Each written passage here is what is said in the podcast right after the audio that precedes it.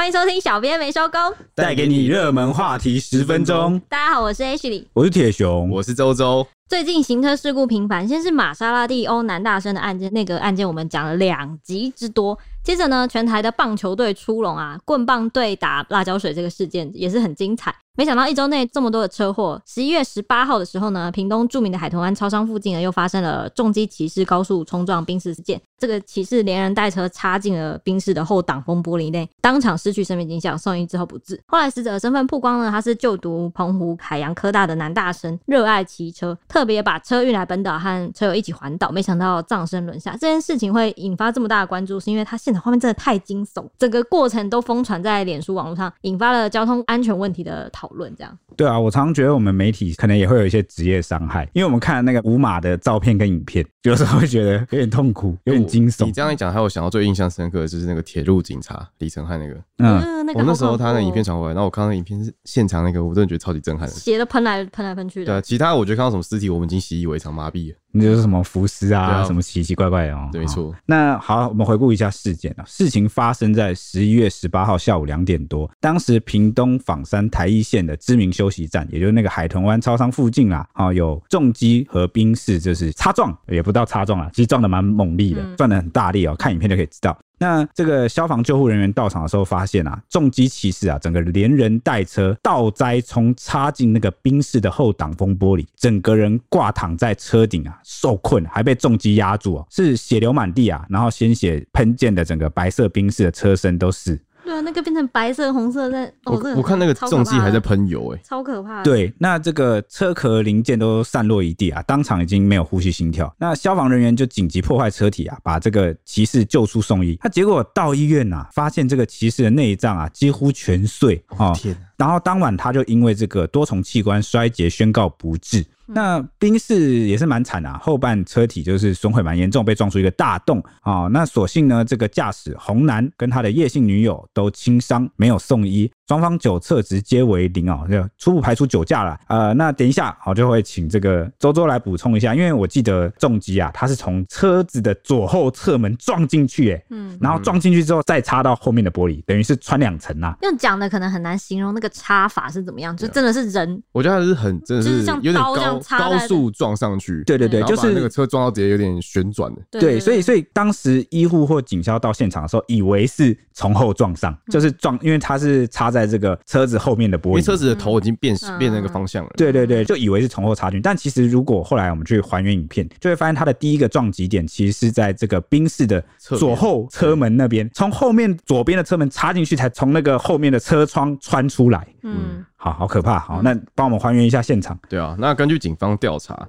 宾士驾驶当时从超商的停车场开出来，他要从这个路中安全岛的缺口去回转，就是往西，然后越过就是台一线。那宾士驾驶就声称，他说他当时啊和朋友就是相约到东部游玩，正要回高雄，那他们先去超商买东西，准备回转到北上，时速大概只有二三十而已，非常慢。他他其实过得真的是非常慢，要缓缓的从这个停车场缓缓滑出来啦。因为其实那个路真的算蛮大条的，对啊。那他说过程中啊被一辆货车挡住了视线，他没有注意到有机车就是快速的。就是行驶过来，就没有注意到左边哦，有一台重机正在高速的驶来。那这个速度真的太快了。然后他说他下一秒就发生车祸，可能他自己也都没有反应过来到底发生什么事情。他就说他吓一大跳，他说会发生事故，我也很难过。那他立刻就是马上下车去查看到底发生什么事情。嗯，那真的会吓一跳，就莫名其妙就突然碰一下。我前几天也遇到一样的事情，就我我走那个什么台北市不知道哪个地下涵洞，然后我过去我骑过去之后，我前面给阿北骑超慢，嗯，然后我想说这阿北到底在干嘛？这会出车祸吧？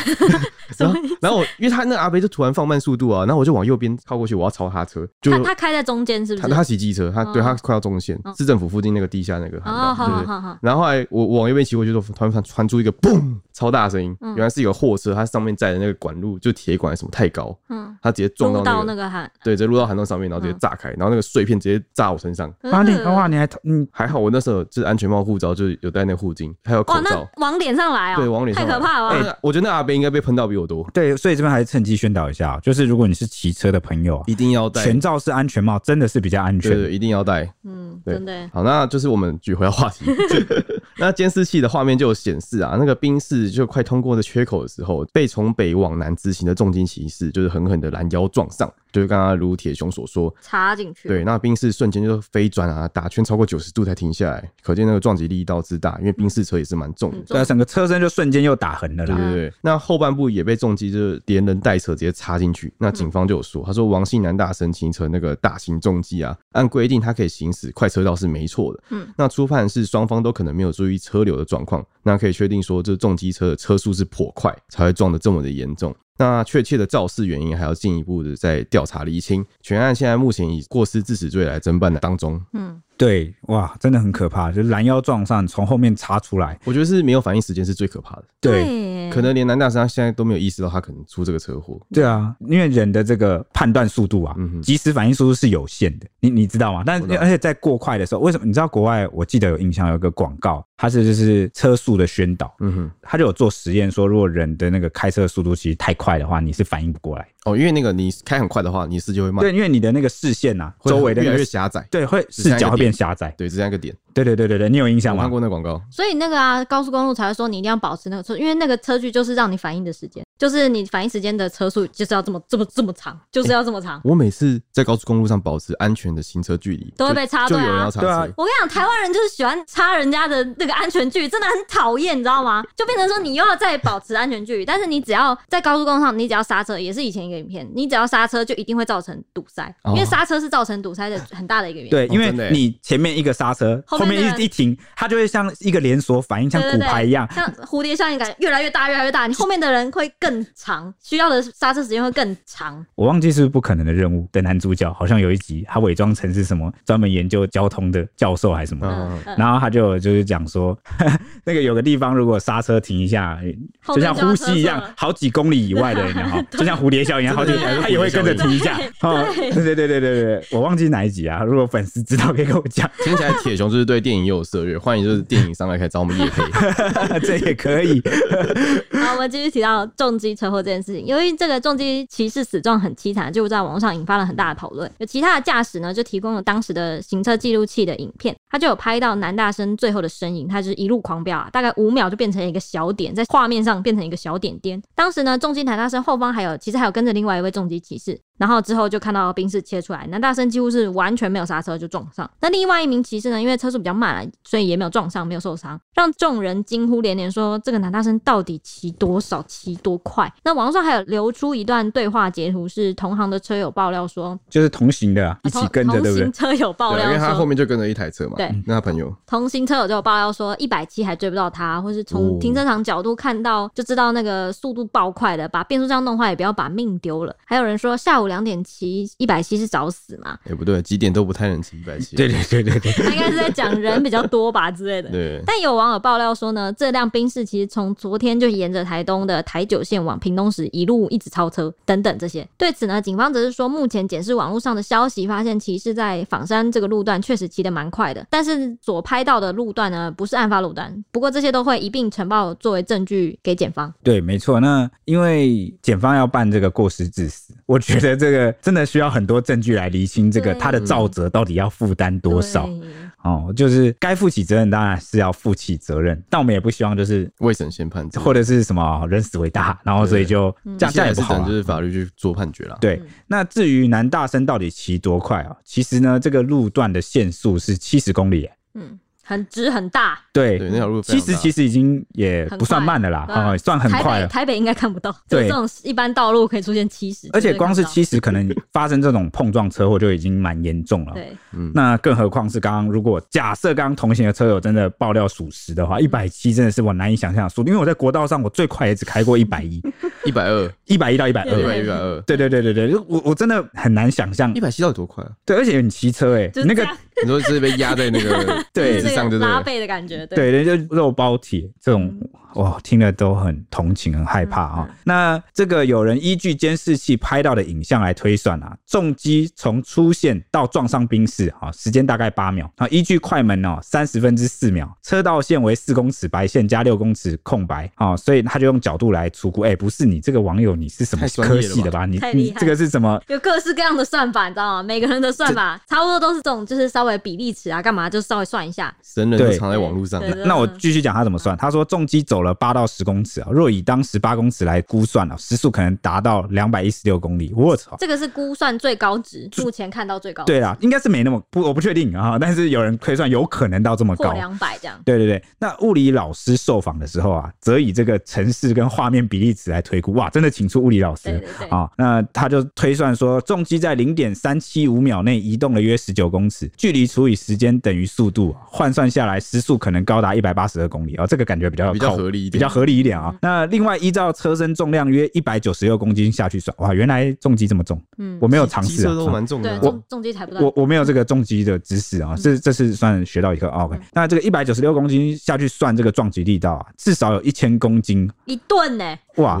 一吨压在他身上，所以力道非常的猛烈哦。那也不难想见为什么冰石会被撞凹，甚至撞到直接掉头。对啊，真的。哇，我我蛮难以想象一顿这样砸在我身上，太可怕了。没有，你会扁掉。对啊，一定会扁掉啊！你不要讲这种吓人的话好不好？一顿呢？天哪，我真的是好继续。啊，那就是这则新闻，就是网友反应的非常的热烈。就有网友就说啊，其实骑士只是想要享受一公吨的推力所形成的加速，所形成的加速度，从而得到快感。没想到这回被追上了，是这样吗？这个推力是这样算的吗？我不知道、啊，那个算的是撞击力，撞撞击力。但是我觉得、那个，我刚刚差点以为是地狱梗呢，我念到一半不知道该怎么念念下去，害怕了吧？求生欲发作了吧？真的，也许 有时候会藏一些怪怪的留言在里面。没有没有，我们是忠实呈现网友的反应。OK，那有网友说，能在自己热爱的事物上结束生命，也不失为一种浪漫。是是这样讲吗？人家也不想结束，好不好？我我觉得他只能帮他先做结论了。对，毕竟他也不因为我看到很多人真的 可能是热爱骑车啊，飙风那种感觉的人有。提到说，就是其实他可能死前也不知道自己要死，但是他享受在最后一刻，最后一刻，那个速度快到你可能自己都没有办法意识到，对，就是没办法意识到，所以他可能最后一刻也不一定是痛苦的那种感觉。天啊，听起来就是好像也不太好。对啊，怎么这样这样怎么解释都不太好。但我虽然知道这个网友 们的那种想要表达的那种浪漫，OK，我的梦想是环游世界。如果我能环到最后一个国家的时候，然后安安然的死去，OK，好像还听起来是就是环游世界到一半，然后飞机失事。我先不要啊，这超烂的。所以这件事情就有点像这样，就是他还在追逐。他梦想的过程中，哎、欸，他是男大生哎，他还有大好人生，生命还这么长，二十五岁而已。对啊，所以我我觉得这个当然是用一个比较安慰心态来看这件事啊，所以才会这样讲。就可能希望他瞑目，至少对对对对对啊。那网友就说啊，这就是我不买重机的原因。他说我不会去拴这位骑士，因为我知道骑上重机我也一定会飙速。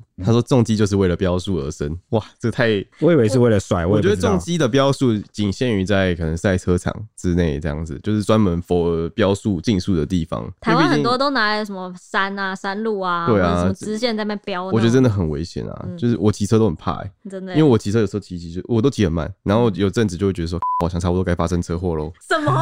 你是什么烂预感呢？就是会有个预感啊，就是 我好好啊，你这这算是求生预感来，也就是你就自己降下来。前阵子不就摔车吗？对啊，我那阵子就心里就在想，我好像差不多该发生车祸。我好像很久没有车祸了。对，什么啊？这跟感冒不一样哎，不是，这很像讲了，很像好像很久没感冒了，就该感冒了。这种事就像吸引力法则。The flag 吗？对你，你不能自己去想。好久没有中乐透头奖了，真的耶。我觉得最近是不是差不多要中啦？毕竟也花蛮多钱在威力彩，真的花很多钱。那些那些业障已经被人家消掉了，就是长久下来哦，这是一个这是不对吧？坏的会到我身上，好的都被人家吸走，这是怎么一回事啊？对啊，你是做公益，这个法则不准。好，你继续吧。我继续。那就是网友说，他说速度的快感会让人麻痹死亡的恐惧。嗯，然后说我就问，复活再一次，你还要骑一百七吗？哦，好难的问题哦。对啊，我觉得你知道会死亡的话，你绝对不会做这种事，就会就会骑十吧，还是会弹性，就是很确定自己可以骑一百七的时候，哎，我再骑一百七。我说真的，这如果你骑一百七，你路上有个东西石头或什么，你没看到，你碾过去，你可能摔到，你也会飞出去。没有，我意思是说，他可能 赛道之类的，就转移他的 场地到可以骑的地方，那当然没有问题啊。合合理的地方、合法的地方，你要怎么骑快都没问题。对啊。好，好，我我觉得我不会。他硬要回答，那网友就分析一下，他就说时速一百八十等于二十秒移动一公里，那两秒一百公尺。当下目视应该很难判断，就是来车的安全距离，根本就没办法反应吼，绝对反应不过来。对啊，他说哇，这个速度比大谷翔平的球速还要快。大谷翔平，好，他很有他很有新闻的那个时事感他啊。然后 说奇帅不奇快是我的原则，生命可贵。嗯，真的。哎，还不错哎，奇帅不奇快。好，谢谢你为那个公家单位可能海报是 就是对，你可以去投稿哎，通常他们会有那个征那个对征稿征文比赛。你看我们台湾最会用中文比赛 哇，你这个讽干嘛啦刺。不是是真的啦。那网友说骑车一百八十五，速度真的太快，快到冰丝没有预料预想到。对啊，你你这双方都没有办法预想到，哎，这个快对啊到底，谁可以？嗯然后说幸好没有害到别人。呃，是看什么程度啦生。命上的对话，生命上没有危害到。嗯有网友说被黑白无常追上了，可恶。这个可是我现在就很想象有黑白无常在他后面对啊，他说内脏全碎裂，然后所有力道全都被重击还有骑士吃下来了。然后有网友说，就算这次不撞冰士，以这种速度骑在一般道路上也是迟早的事。然后真的不能在一般道路上骑着一百一百，应该不太可能啊，我觉得他应该就是赌那条路又宽又大又直。哎，下一个网友，视线好之类的。下一个网友讲的话，我觉得很好哎。嗯，对啊，那网友说，生命的长度很多时候取决于自己对生命的态度。这就是今天的结尾了，我们就今天结束在这，怎么样？你说这样比较警示意义的一个，我的天哪、要劝世这样。如果是这样就好了。对，我们可以最后再讲一次，然后再呼吁一次大家。好那至于有些人骂是骂什么呢？也是有网友就是很生气在骂哦，他就骂说骑那么快，好像整条路都是你家开的，无法无天。好了，算了，嗯对啊，他你要他们你要讲那个他不能再犯了。哇哦！哎、你后面有一个人这样讲，我不敢放进来，你竟然敢！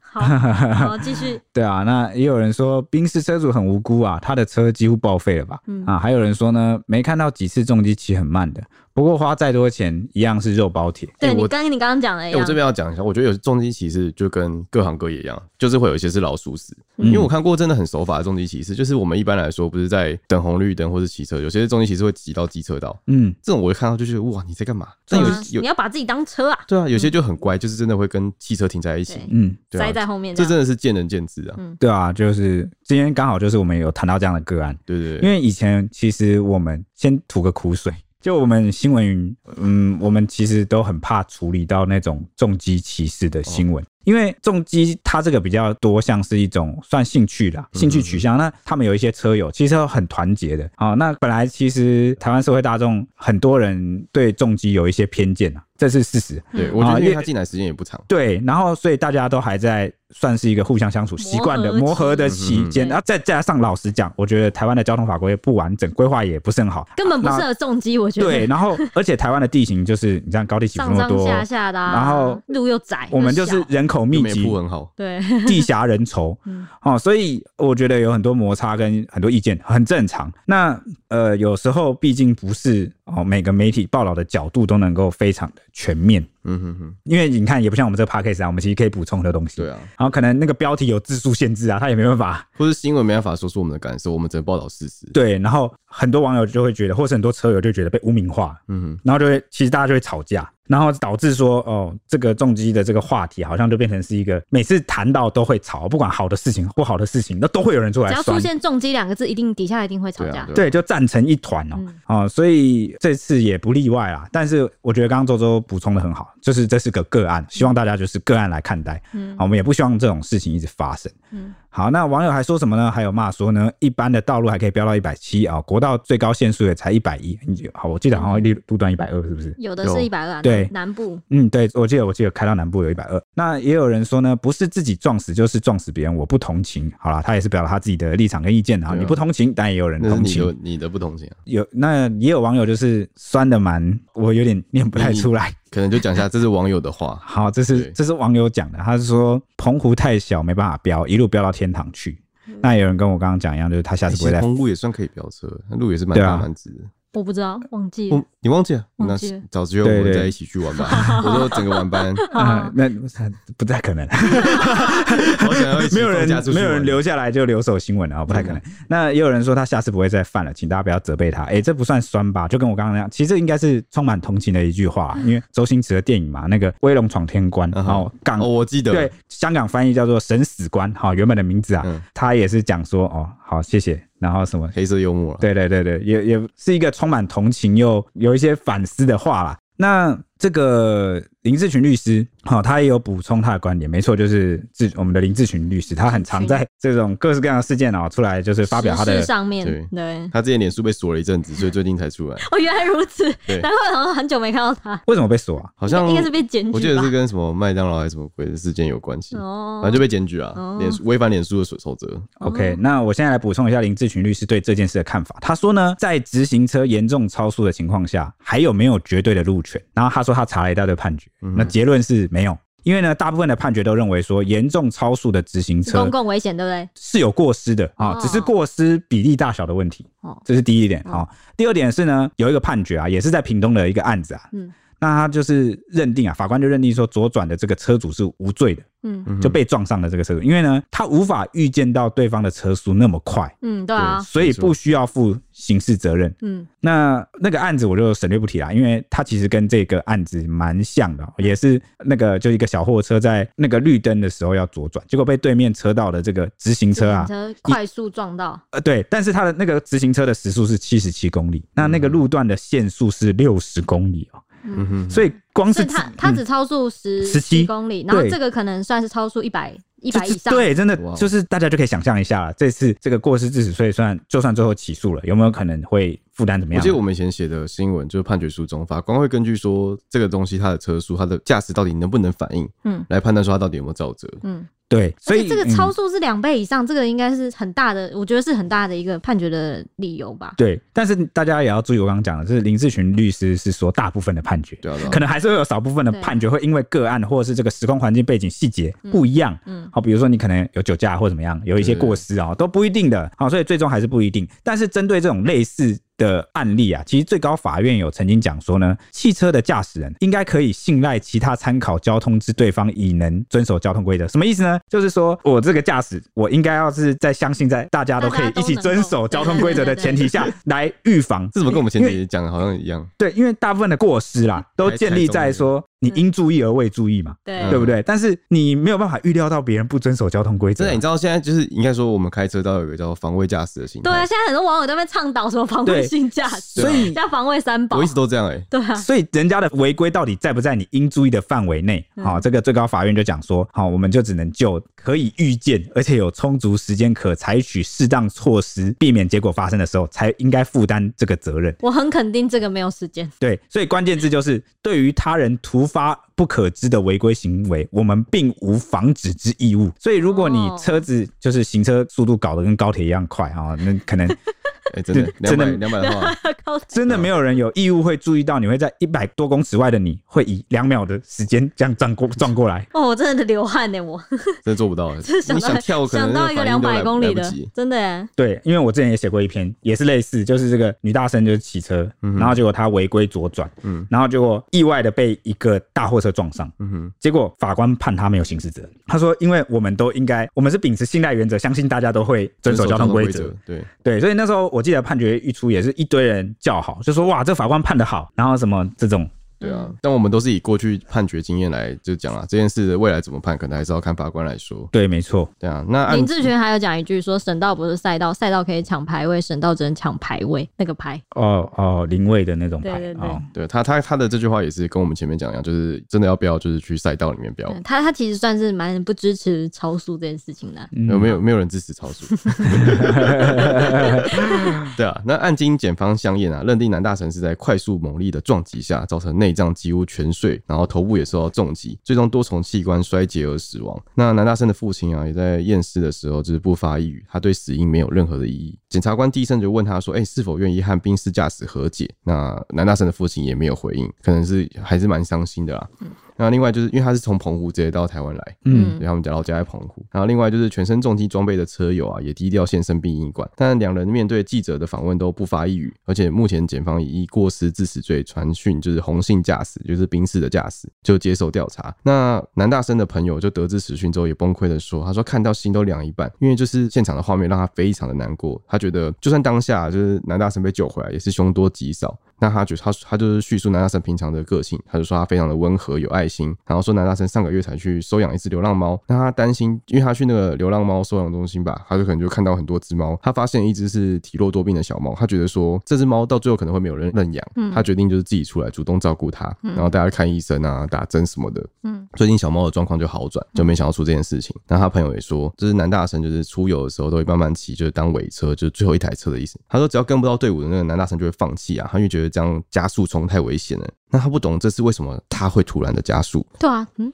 因为这个根据这个朋友的叙述啊，他说通常车队出游，他都是压最后一台，就压车，他就慢慢骑。但我不知道为什么这次会这样。刚刚我们其实前面有讲到蛮多就是酸民的留言啊，网友的留言，我知道他们是针对这个交通事故来发言的，但我有时候不太去评论这个人。因为这只是他单一行为，那他也已经付出了代价。然后我们平常在检讨一些事情的时候，你也很难想象当事人平时是什么样的人哦。所以我都会觉得希望大家就是嘴下留情啊。对啊，邻居邻居也说，在王家附近平时是没有听到重击的声音。对啊，就代表说他其实应该是在特定时候才会。对，他可能就是平时也没有去什么排气管啊，声音很大，弄弄吵到邻居。对对对，所以真的是兴趣爱好。对对对，所以我们就针对这件事来讲就好，就是嗯，这件事遗憾啊。那我们会讨论也主要是呼吁大家事情啊。对啊，交通安全啊！对对对。那据了解啊，这个二十五岁的王姓男大生啊，是资管系大四夜间部的学生啊，曾当过外送员，然后很热爱重机哦，然后和这个同乡的好友相约来台湾环岛旅游，还特地把车从澎湖运过来。结果没想到在屏东遇上这个死劫。那我们有去稍微就是检视他脸书，他的脸书上都贴满了他骑着仿赛车出游的合照。那时不时还会 po 洗车照。那至于这个重机车款呢，其实都是仿赛车，就别名是跑车啦。哦，这是他一个特别的称呼啊，是接近于这个赛车的重机。那外观外壳通常都会完全包覆引擎和车架，速度和其他重机相比啊是比较快的。车身也比较轻巧啊，大多具备高转速的爆发力，所以骑乘的时候需要几乎将整个人趴在机车上骑乘，减少风阻了。对，然后以便让骑士可以更精准的操控车辆，然后也能体验到那种人车一体的感受。所以刚刚网友才会讲说，骑上重机就是要享受飙速的感觉。其实蛮想骑骑看的，就重机可能就是要带给你这个这样的体验，对这样的体验，哦、这种感觉。只是地点就是要小心选对这样。嗯、那后续要怎么处理呢？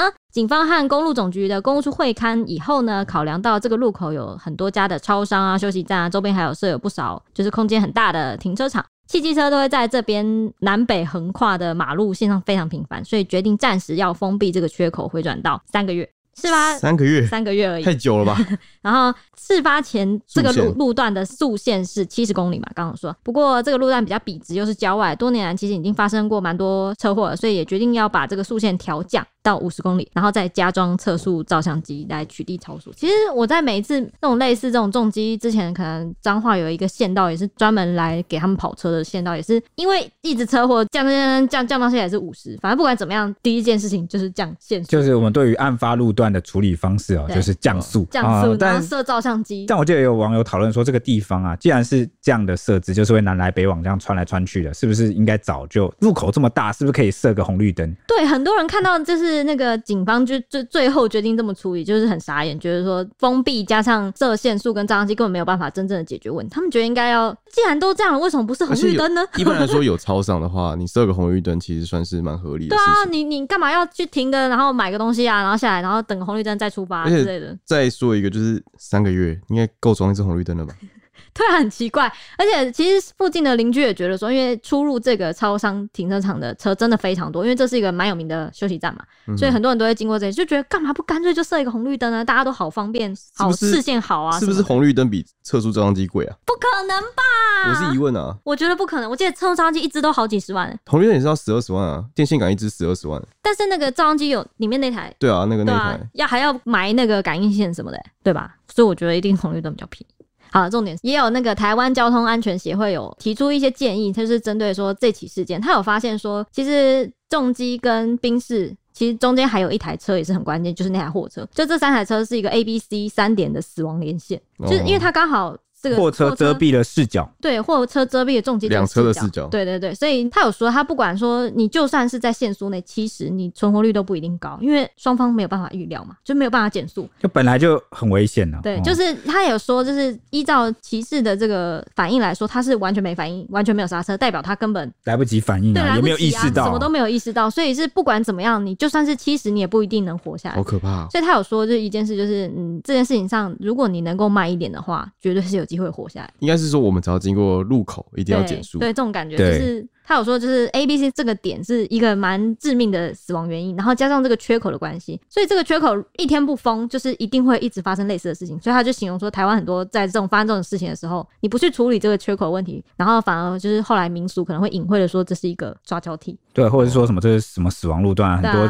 地缚灵。哦，这个其实是有结构上哦，制度上的问题。对，你不处理的话，他当然会一直抓交替。那也有看到很多网友讲说呢，抱怨讲说国外都可以怎么样啊，台湾就是怎么样，所以问题才会一直发生啊，什么样？但是我刚刚也讲了，台湾它有它地形啊，跟这个安排上的限制，我们还有很多可以学习、好改变哦，变得更好的地方。但在那些我们迎来那些改变之前，我们只能先好好的保护自己。对，没错，嗯、注意交通安全，经过路口减速，返回驾驶。嗯，那我想要提那个交通安全协会，他有建议说，他觉得啊，他们觉得说先锋。是一定要的，然后是觉得说可以设置在往前或往后视线比较好的地方设置一个回转道，真正的回转道。嗯、哼哼他说，像国外很多设置回转道其实是有原因的，因为回转道是相对来说是视线比较好，然后比较不会发生意外的。因为他说台湾很常按那个缺口，他觉得直接开缺口是一个非常危险的，因为他一定因为我们这次宾士车是从右侧，他要直直行，对，有点像是整个横跨整个马路。对啊，但但。内侧车本来有可能要回转啊，这个还是会有问题，就是一定会在缺口前一定会、啊、一定会有交集，对对对，可能要看他们怎么去改善这个交通。对啊，所以我刚刚的那个呼吁主要是说，在有些东西改变前哦，先保护自己，对对对，好，我们才能见证到改变后的美好，嗯，对不对？嗯嗯。那最后最后补充啊，根据这个警政署一零八年的这个统计啊，嗯，这个大型重机的致死率比普通重机高了五点六倍，对，重机的致死率比普通重机高五点六倍，所以普通重机是什么意思？就是普通的，其实我们一般看到。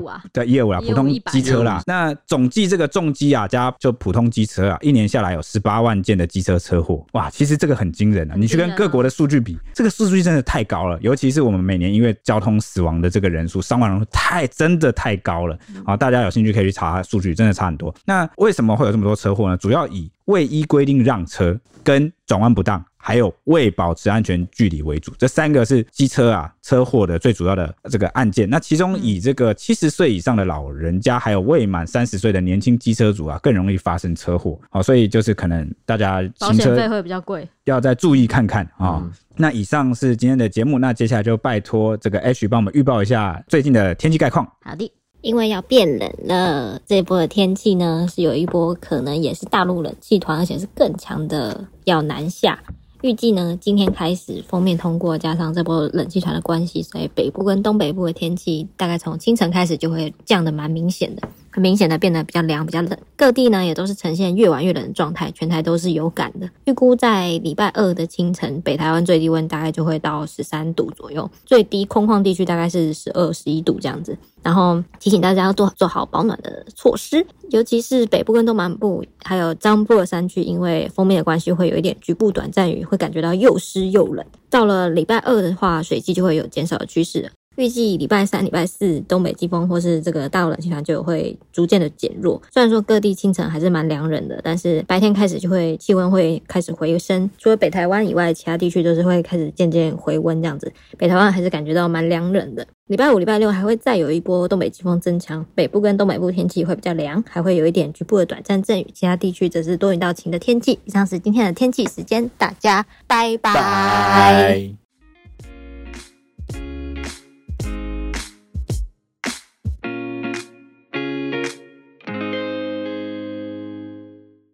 只听声音不够吗？欢迎到 YouTube 搜寻 Today is my day。现在不用氪金，只要订阅，开启小铃铛，就能看到小编没收工超精美的小动画哦。为什么听起来这么像乐色手游的广告啊？